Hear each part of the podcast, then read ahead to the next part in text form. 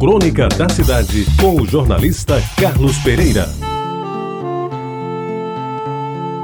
Muito bom dia, amigos ouvintes da Rádio Tabajara. Ele já passava dos 60 anos, embora aparentasse bem menos. Mantinha um corpo saudável, cuidado por uma dieta rigorosa, em que carne vermelha fora abolida, os açúcares passaram a ser raros e o álcool só em ocasiões especiais.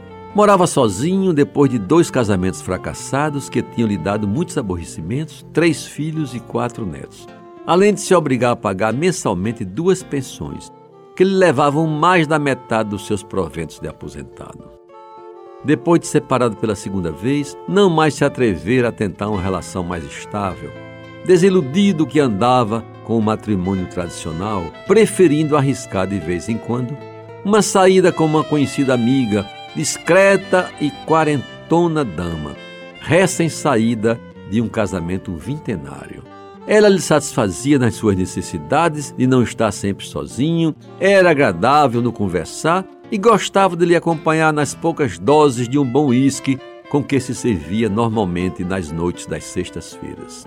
Chegava a se considerar feliz com a vida regrada que levava, morando sozinho no apartamento de dois quartos, bem mobiliado e bem localizado que lhe restara depois que resolveu fazer a partilha dos seus bens antes de morrer, evitando brigas futuras e, no seu entender, desnecessárias. Mas em alguns momentos sentia que lhe faltava algo mais novo e estimulante que lhe tirasse um pouco daquela mesmice de vida. Alguma coisa relacionada com sexo mais vibrante, mais jovem, mais quente, até para testar sua capacidade de ainda sentir novas emoções e vencer certos desafios para os quais nem sabia mais se estava preparado. Pois bem, certo dia depois de um almoço com amigos, em que rolou um uísque de 12 anos, um camarão delicioso, dois cálices de licor importado e um animado papo sobre a reenergização do homem mais velho através de sexo partilhado com moça bem mais jovem, resolveu arriscar naquela tentativa que várias vezes fora frustrada. Abriu o caderno de classificados do jornal e, meio sem jeito e até com certo temor, ligou o número de Escort Girl, que, anunciando ter 20 anos, oferecia os seus préstimos para o um entendimento mais íntimo.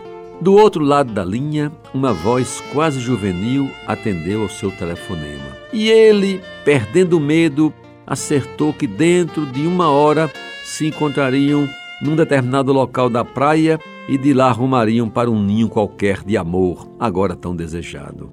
De repente, sem receio de que alguém os vissem, afinal de contas ele era divorciado, não tinha contas a ajustar com ninguém.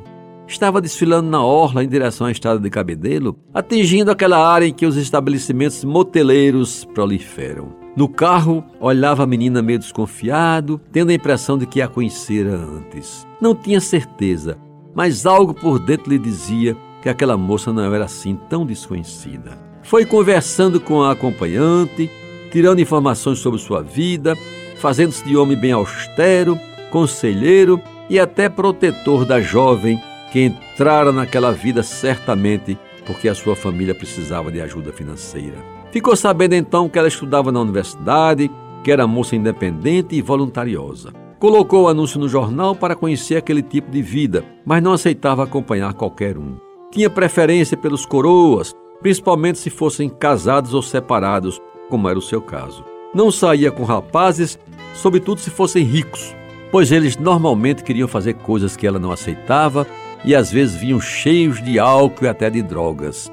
Uma vez aconteceu e não foi nada bom, disse ela, ao sessentão, cada vez mais interessado naquela narrativa. O caminho foi percorrido rapidamente e, com o desenrolar da conversa, ele nem sequer notou que já estavam na porta do motel. Entraram e, depois das preliminares, antes que as coisas propriamente ditas começassem a acontecer, ele resolveu perguntar sobre a família dela.